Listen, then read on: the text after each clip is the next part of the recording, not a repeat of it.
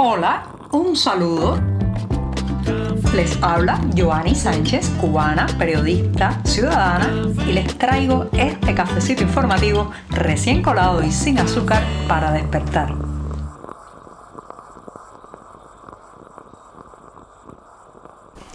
La semana se nos va terminando poco a poco. Estamos viviendo un jueves, mi día preferido de la semana, que cae un 6 de abril de 2023 y estoy desde tempranito preparando los temas principales para comentarles en esta jornada. Pero eso sí, primero necesito un buen sorbito de café largo y amargo. Así que voy con este primer buchito del día. Después de este cafecito sin azúcar, les comento que el problema, el drama del migrante cubano no termina después que se sube a un avión, no termina cuando pasa el río Bravo, ni siquiera después de atravesar la selva del Darién y llegar a la frontera sur de Estados Unidos o eh, pues emigrar con su familia a través de algún aeropuerto de Europa y pues intentar llegar muchas veces a Madrid o alguna capital del espacio Schengen. No, no termina porque incluso ya una vez instalado con una residencia legal en el destino a donde llegó, empiezan los problemas para poder legalizar sus documentos. Como saben, en muchas de estas naciones son una exigencia básica contar con certificaciones de nacimiento, muchas veces también con la legalización de los títulos universitarios o de otro tipo de enseñanza para poder obtener una plaza de trabajo. Pero ahí es, señoras y señores, donde está trabado ahora mismo el paraguas porque a pesar de que, lo podemos decir, la industria de las legalizaciones y certificaciones de nacimiento son una industria sin chimenea que reporta miles y miles, quizás millones de dólares al año a las autoridades cubanas, lo cierto es que ni siquiera eso hacen bien y ahora mismo hay una gran trabazón, hay un gran eh, periodo de tardanza o de retraso entre que los migrantes cubanos o sus familias en la isla solicitan la legalización a través del Ministerio de Relaciones Exteriores o de otras entidades cubanas, la certificación de estos documentos y que finalmente tienen en sus manos el papel que necesita el migrante para abrirse camino allí donde llegó. Las autoridades justifican todo esto, que hay problemas con los sellos de timbre, que hay nuevas solicitudes o un aumento de las solicitudes a partir de los cambios implementados por el Código de Familia, pero todo esto, señoras y señores, son justificaciones y bla, bla, bla para esconder lo que eh, marca todo el sistema, desde la producción agrícola, pasando por el sistema eh, industrial hasta llegar a esto tan simple como es la certificación de un documento y es la ineficiencia, la desidia, la incapacidad para hacer algo medianamente bien, medianamente eficiente. Entonces, lo que está ocurriendo es que están colapsadas muchos, muchas notarías, los bufetes de abogados, la propia Cancillería, que no logran sacar adelante todas las solicitudes. Claro, también hay que decir que el año pasado hubo un récord histórico de salida de cubanos hacia el extranjero y el número de documentos de este tipo que se han solicitado en los últimos meses es bastante llamativo, bastante elevado. Sin embargo, nada de eso es explica el por qué no pueden hacer con eficiencia algo que les reporta suculentos dividendos. Sencillamente nada funciona bien en el país, ni siquiera aquello que da dólares y más dólares a las arcas oficiales sin dar mucho a cambio. Solo tienen que entregar a cambio una prueba, una prueba en papel de que esa persona nació, se casó, estudió.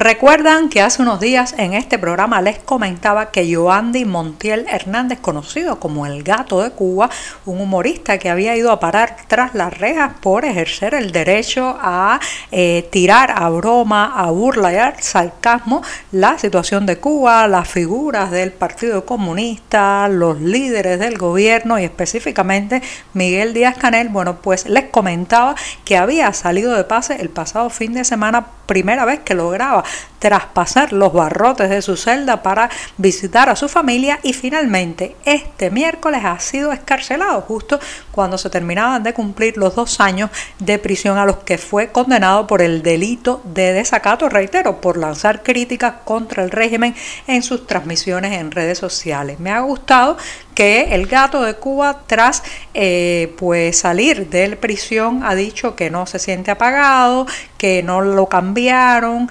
eh, y que bueno pues va a seguir con su trabajo, va a hablar con todo aquel que quiera hablar con él, desde medios de prensa hasta personas comunes y se nota que ha vuelto a recuperar ya en su casa, con su familia, sin estar en prisión, pues parte de, esa, de esas características que lo hicieron muy popular en las redes sociales a través de su chiste y de su humor picante y corrosivo como ácido, como ácido que se filtra entre las junturas del poder en Cuba. Si los pueblos nos guiáramos por los titulares que quedan tras algunas de esas citas regionales e internacionales donde se promete mucho y se cumple poco posteriormente, pues si nos fuéramos a guiar por lo que sale de esos encuentros de mandatarios, ministros y cancilleres, eh, nos frustraríamos muchísimo porque entre eh, las expectativas y lo que finalmente se concreta en la vida cotidiana va un enorme abismo. Ese es el caso de otra de esas reuniones, esta vez de 11 países de la comunidad de estados latinoamericanos y caribeños, conocida por sus siglas CELAC. Vivimos en una sopa de siglas, de letras, de organizaciones, de entidades que finalmente cuando se saca el resumen de lo que aportan al continente latinoamericano, en este caso, pues es mínimo el aporte, más bien lo que hace es consumir el presupuesto de nuestros países en este tipo de citas presidenciales. Bueno, al menos en este caso ha sido, digamos, a través de eh, una reunión digital, no ha sido presencial y eh, se acordaron crear, se acordó crear una alianza para enfrentar de manera conjunta la inflación. ¿Qué aportó Díaz Canel por la parte cubana? Bueno, pues prácticamente una invitación a recurrir al trueque, al trueque entre países, es una práctica bastante medieval y muy difícil muchas veces de medir en el comercio que se intercambia. ¿Por qué? Y por otro propuso eh, dar desde la isla unos mil médicos a esta entidad para que puedan eh, pues ejercer su eh, profesión sanitaria en esos territorios. Yo me pregunto con qué se sienta la cucaracha, una frase muy común en Cuba para decir qué eh, potencial tenemos realmente como país de prestar o dar mil médicos cuando en muchos de nuestros hospitales, centros sanitarios no hay suficiente personal calificado para atender a la gente que va allí con una emergencia, con un padecimiento, con un dolor. Así que ya saben, las dos propuestas de Díaz Canel quedarán en muy poco o en nada porque los médicos no sé si alcanzan para eso y por otro lado el trueque que va a dar Cuba a cambio de qué. Si algo positivo nos dejó la pandemia de COVID-19 fue la convicción de que a distancia, no presencial y de manera lejana se pueden llevar a cabo muchas actividades, exposiciones, eventos, incluso encuentros de personas que están a un lado u otro del planeta. Así que voy a despedir este programa de jueves recomendándoles que se acerquen a una iniciativa que lleva el Museo UE, justamente una sala de exposición virtual digital que en esta ocasión está reuniendo la obra del artista visual, fotógrafa y también músico y modelo cubana Lacey O'Farrill. Se trata de una exposición que busca visibilizar la violencia de género que se dan en Cuba y que tiene por título Me niego al silencio. Reitero, una exposición virtual de la artista cubana Lacey O'Farrill, algo para disfrutar sin moverse de casa. Y con esto sí que me despido hasta mañana viernes. Muchas gracias. Por hoy es todo. Te espero mañana a la misma hora. Síguenos en 14medio.com. También estamos en Facebook, Twitter, Instagram y en tu WhatsApp.